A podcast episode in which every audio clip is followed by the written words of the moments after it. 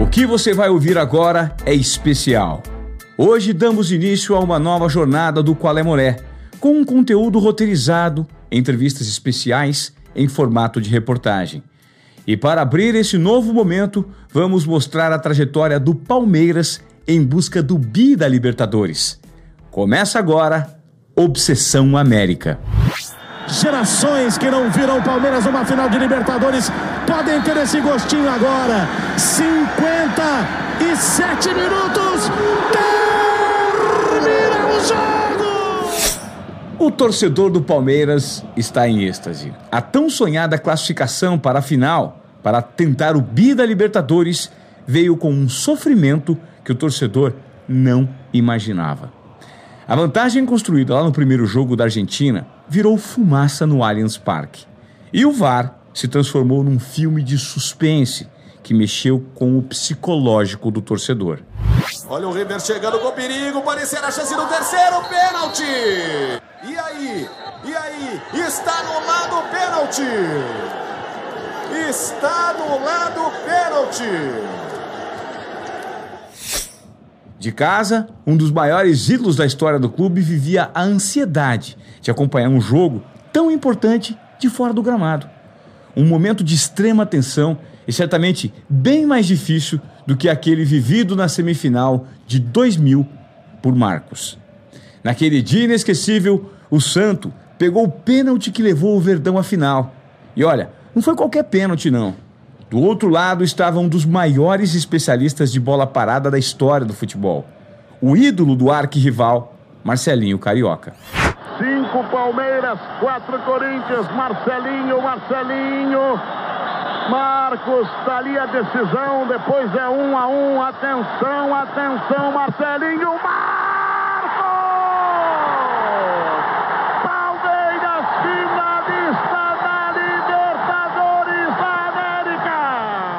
A gente tinha que fazer um pouquinho mais, que a gente era apaixonado pelo time, né? Nossa. Tipo, você jogava Corinthians e Palmeiras, era de briga, assim, era, era defender a camisa de verdade.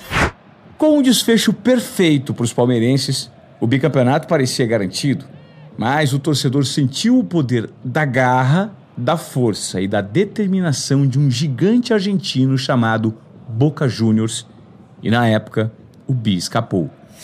Coincidência ou não, 20 anos depois, e após mais uma semifinal emocionante contra o River Plate, outro gigante do futebol argentino, o torcedor alviverde via ali, na sua frente, o sonho do bicampeonato. 20 anos e meio depois, com luta, com tragédia quase, com muito drama, o Palmeiras volta a uma final de Copa Libertadores da América. O Verdão é um dos dois continente, perdendo, lutando, vibrando, rezando. Teve reza, teve vibração e teve luta. E enfim, o Verdão garantiu mais uma final. Mas aqui nós vamos te pedir uma licença para viajarmos mais uma vez ao passado e relembrar que o caminho do Palmeiras na Libertadores começou ainda em 2019, com um terceiro lugar no Campeonato Brasileiro. O time garantiu uma vaga direta na fase de grupos do torneio sul-americano. Bem colocado no ranking da Comembol, o Verdão chegou ao sorteio como um dos oito cabeças de chave. E mais do que isso, ostentando um feito inédito em sua história. O Palmeiras, pela primeira vez, disputa é, é, pela quinta vez consecutiva a Libertadores. Isso, isso demonstra é, que a gente está evoluindo. O nosso trabalho ele, ele, ele está crescendo em termos de performance. De fato, depois de boas campanhas nas edições anteriores, principalmente em 2018, quando caiu na semifinal para o Boca, a bolinha do Palmeiras era uma das oito que representavam os outros gigantes da América do Sul.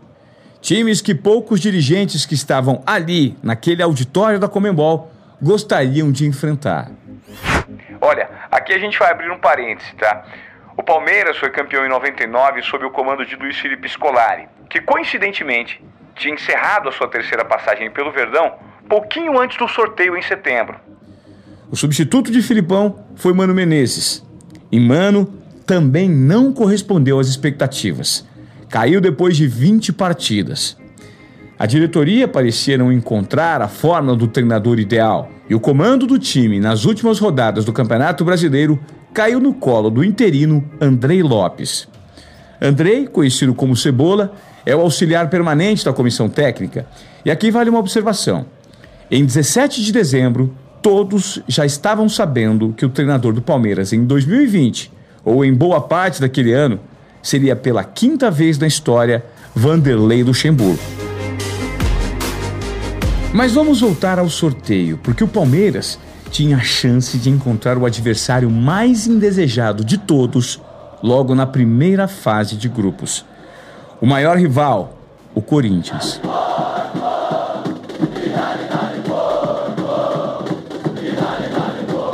No final das contas, por um golpe de sorte, o modesto Guarani do Paraguai tirou o timão do caminho do Palmeiras.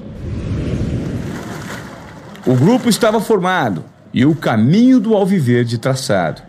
Mas o que ninguém imaginava é que, ao contrário do que a Comembol divulgou, a final em jogo único no Maracanã não seria mais no dia 21 de novembro de 2020, mas sim no dia 30 de janeiro de 2021, sem torcida, em meio a uma pandemia.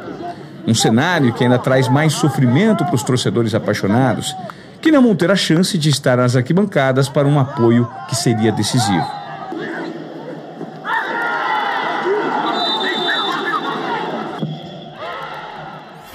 Mas aqui é importante a gente deixar bem claro que o Palmeiras, durante a competição, aos poucos, passou a transmitir uma grande confiança para o torcedor. Jogo a jogo, o grupo se mostrava mais sólido, mais entrosado, e a sensação era de que o Bi poderia se aproximar. A continuação dessa história você confere no segundo episódio da série produzida especialmente para você amante do futebol e torcedor palmeirense. Obsessão América.